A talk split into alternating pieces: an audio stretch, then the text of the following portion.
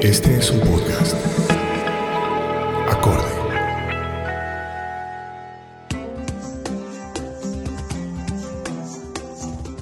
Bienvenidos a Charlas con AISO. Mi nombre es Julio Andrés Rosso Grisales y hoy tengo el placer y el honor de compartir con una persona que me ha inspirado mucho en el tema de sostenibilidad.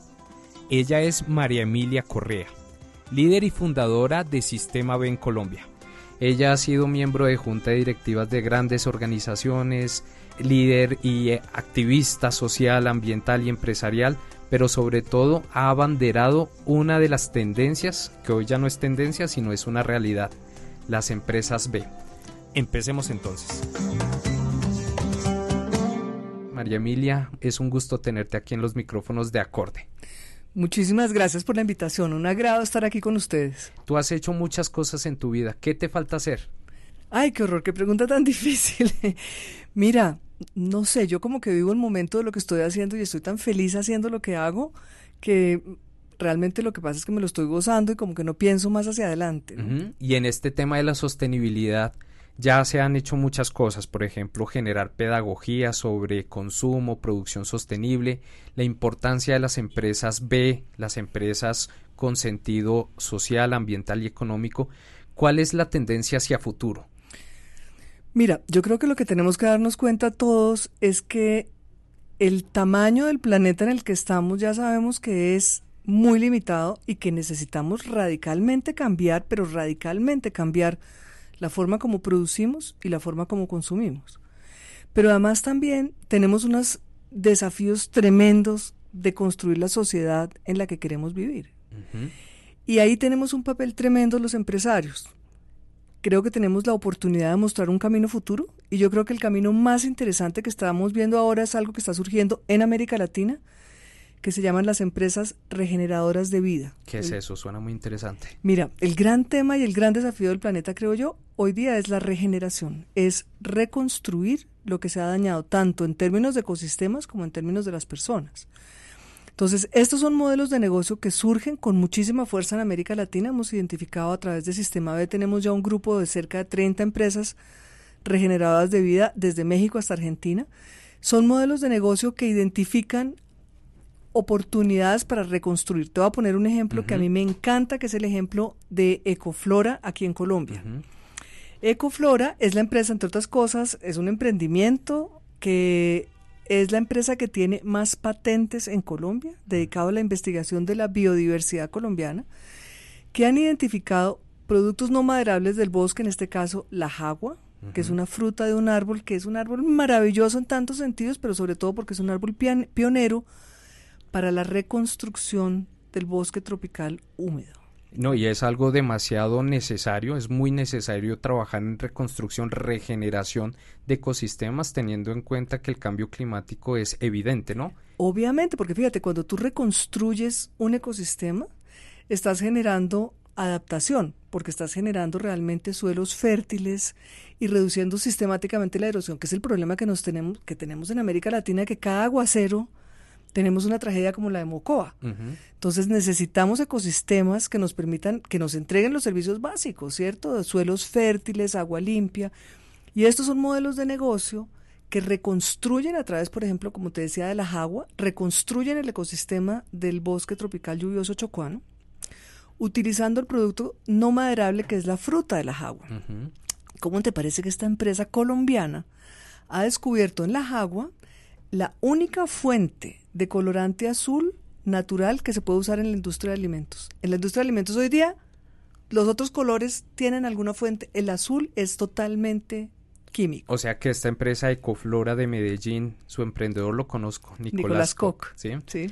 Esta empresa tiene, eh, y esta innovación tiene dos funciones, regeneración, pero también tiene una salida de mercado como, como un Exactamente, entonces están saliendo al mercado en los próximos dos años, están consiguiendo todas las autorizaciones internacionales, porque tú sabes que tener productos que van en la industria de alimentos requiere una cantidad de permisos. Eh, los están sacando y van a salir al mercado con el único colorante natural azul. Ese es un producto colombiano desarrollado a partir de la biodiversidad colombiana, pero no solamente usando sosteniblemente la biodiversidad, sino reconstruyendo el bosque y reconstruyéndolo junto con las comunidades que viven ahí. Entonces tú generes, generas resiliencia para el bosque y resiliencia para las comunidades que viven ahí. María Emilia, eso suena perfecto. Yo tengo una preocupación, una preocupación que es remediable también, y es que las personas que estamos trabajando en el tema de sostenibilidad, por estar tan involucradas, tan apasionadas, creemos que las otras personas, las personas que nos encontramos al frente de la calle, en el centro comercial, cuando vamos a cine, también están igualmente sensibilizadas y apasionadas. ¿Cómo logramos que las otras personas también se inspiren y sobre todo que los emprendedores entiendan casos como el de Nicolás Koch? Mira, fíjate que yo trabajé, tú sabes, durante 25 años en, el mundo de las multinacionales avanzando las ideas de sociales y ambientales en empresas tradicionales y yo siempre sentía que mi labor era como traer la verdad revelada a esta gente que no sabe lo que está pasando en el mundo. Hoy me he dado cuenta que más que eh, tratar de convencer, si tú escuchas, vas a encontrar que la gran mayoría de la gente comparte nuestras preocupaciones. Es impresionante. Yo cada vez que me pongo en, el, en la tarea de escuchar, me doy cuenta que la gente obviamente quiere actuar de una forma mucho más consistente con sus valores. Lo que nos pasa es que no es fácil hacerlo. Entonces, uno de los grandes e, esfuerzos que estamos haciendo con Sistema B precisamente es construir una economía donde tú puedas actuar en la economía en consistencia con tus valores. Qué delicia que pudiéramos comprar con confianza. Qué pereza que uno compra algo y después descubre eh, fue trabajado con trabajo infantil o explotado algo que uno no quería. Qué pereza, ¿cierto? Entonces, ¿qué queremos? Queremos trabajar con comprar con confianza invertir con tranquilidad, queremos trabajar en empleos que tengan sentido y propósito.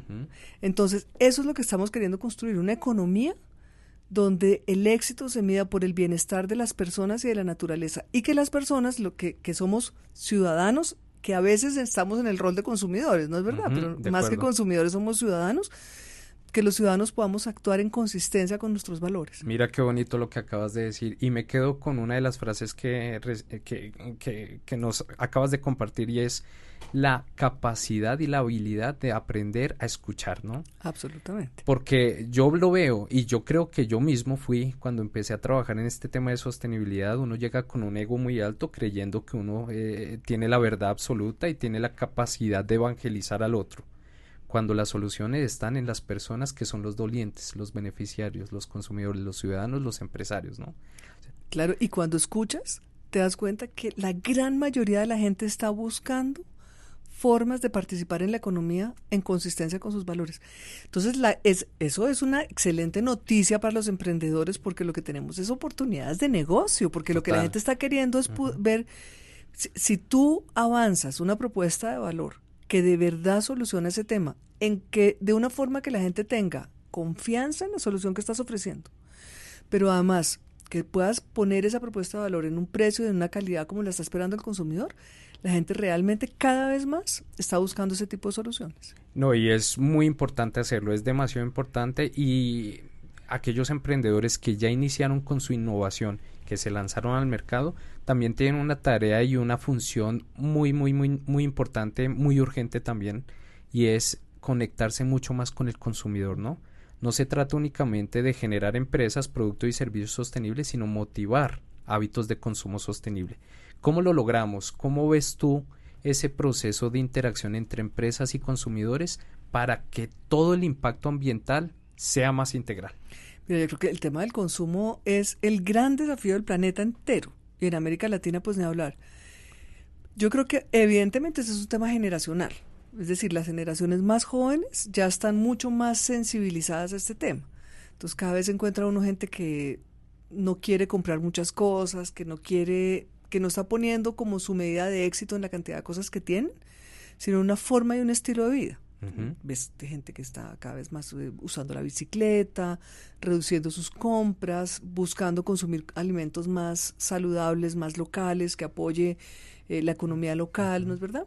Entonces yo creo que evidentemente es un tema generacional. Es un tema generacional. Claramente sí. Eso no quiere decir que haya gente mayor que estamos todos felices también de poder participar con confianza. Yo como te digo, aquí el tema no es, yo creo que lo que tenemos que buscar todos es que podamos comprar sin tener que preocuparnos, ¿no es verdad? De acuerdo. Ese es el sueño. De acuerdo, sí, que sea algo innato, no necesariamente intencional, voy a comprar porque le voy a hacer un beneficio al planeta, sino que directamente en la compra ya le estoy haciendo un beneficio al planeta. Claro, yo el otro día me preguntaba a alguien y decía, vea, yo lo que me sueño es que no tengamos que ponerle adjetivos a las cosas, ¿cierto? Que una economía social, que una economía de bienestar, que una... la economía debería ser social y debería ser de bienestar. De acuerdo. Y el consumo debería ser sostenible y puntos, consumo, ¿cierto? De acuerdo. Entonces yo creo que lo que tenemos que trabajar es darnos cuenta que la economía puede ser un espacio increíble también de construcción de la sociedad donde queremos vivir. De acuerdo. No es simplemente una cosa que toque por obligación ser un simplemente un intercambio frío de bienes y servicios. Perfecto. Me encanta mucho esta charla que estoy teniendo contigo, una de las primeras charlas que, que tenemos eh, en AISO aquí en los estudios de acorde y precisamente con un referente como tú, una persona que nos ha inspirado muchos, a muchos a trabajar en este tema. María Emilia, eh, tú trabajas en una organización, la fundaste, le diste vida, le diste cuerpo y le diste forma. Las personas todavía no conocen lo que significan, toda- muchas de las personas no conocen lo que significa sistema B, lo que significa ser una empresa B. Cuéntanos un poco brevemente qué son las empresas B y cómo un emprendedor que no ha escuchado este cuento puede llegar a ser una empresa B. Mira, las empresas B son empresas donde los accionistas, las personas que crean la empresa, la crean con el compromiso de tener impacto positivo. Esa es una gran diferencia, porque hasta hace uno- unos pocos años hablábamos, cuando hablábamos de responsabilidad social o esto del triple impacto, estábamos pensando en cómo hacer un negocio común y corriente y cómo hacer un poquito menos de daño. Aquí le hemos dado una vuelta a la idea del modelo de negocios y estamos diciendo cómo hacemos modelos de negocio que solucionen un problema social y ambiental afuera de la empresa, donde el éxito está fuera de la empresa y que lo hagan de manera rentable. Entonces, la gran gracia de esto es que es una, una tremenda fuente de innovación, porque la gracia aquí es que estás pensando, ¿cómo hago para solucionar un problema de la sociedad o de la naturaleza y hacer una propuesta de valor que financieramente me permita generar esa, sol- esa solución en el mediano y en el largo plazo? Entonces, la gracia de las empresas B es que son empresas que o cuyos accionistas redefinen su propósito y, definen un sentido de éxito que está en la solución de los problemas sociales y ambientales de una forma rentable. O sea que el corazón de esto es el propósito, la Exactamente, causa. exactamente la causa. La Estamos causa. poniendo la economía y las empresas al servicio de la causa. Eso suena muy bien. Bueno, me quedo con tres mensajes muy poderosos. Regeneración, emprendimientos, necesitamos más modelos de negocio, más emprendimientos, más empresas que contribuyan a regenerar nuestro ecosistema, pero también los sistemas de valores de las comunidades que interactúan con esos ecosistemas, ¿cierto? Exactamente. Y si te pudiera dejar un mensaje más, Ajá. yo siempre quiero hacer una invitación porque en América Latina, en Colombia, pero en toda América Latina, los ciudadanos latinoamericanos nos sentimos muchas veces ciudadanos de segunda clase. Cada rato oyes tú que es que todavía no somos Silicon Valley, todavía no somos un país desarrollado. Y es verdad, y tenemos una cantidad de problemas. Sin embargo, es impresionante la cantidad de cosas extraordinarias que están pasando en nuestra región, que pueden ser una inspiración o una ayuda para muchos otros en el mundo que están buscando camino como lo estamos haciendo nosotros. Entonces, nosotros estamos haciendo una invitación que se llama De América Latina para el Mundo. Y queremos invitarnos a todos a mirarnos lo que somos, a valorizar lo que somos en América Latina y a pensar cómo eso que nosotros somos puede servirle a otro de forma generosa. No simplemente para ganarnos el premio de ser los mejores. Es Ujú. qué de lo que nosotros somos le puede servir a otro. ¿Qué le regalamos de América Latina al mundo? Nosotros, nosotros, nosotros significa o parte de la base de que tenemos la convicción y la capacidad de colaborar, de cooperar. Exactamente, exactamente. ¿Cómo logramos que cooperemos? ¿Cómo lograr que yo quiera montarme al mismo bus que tú estás promoviendo? Mira, eh, yo creo que la, la gran, la- eh, la- una de las grandes eh, lecciones en el tema de construir economía colaborativa es que no se trata de que tú vengas a hacer lo que yo quiero o yo, qui- o yo voy- a hacer lo que tú quieras. Es que tenemos que aprender a conversar para encontrar qué es lo que nos interesa a los dos. Y es en ese encuentro de la coherencia de los para, para ti y para mí que encontramos una posibilidad de colaborar. Entonces, lo que es muy difícil es cuando uno quiere cuando uno piensa, "Ay, voy, a, la- voy a invitar a colaborar, pero a que colaboren a lo que yo quiero hacer. Ajá. Entonces, no se trata Y de pronto no estoy identificado con pues lo es que de pronto pues a mí me interesa, pero a ti no te toca que te Ajá. interese Y me eso. desinflo después cuando ya no veo mis intereses reflejados en los tuyos. porque tú quieres ser una persona con igualdad de condiciones conmigo, igual que yo contigo. ¿cierto? Entonces la colaboración no es que yo logre que la gente haga lo que yo quiera. sino que todos seamos capaces de encontrar la coincidencia de intereses. Y no se trata de que estemos de acuerdo, se trata de que valoremos el placer de estar juntos. Ah, qué bonito suena eso. suena muy bien. Pues mira que en otras palabras, lo que tú estás diciendo es afirmar una hipótesis que, que vengo manejando desde ya hace mucho tiempo.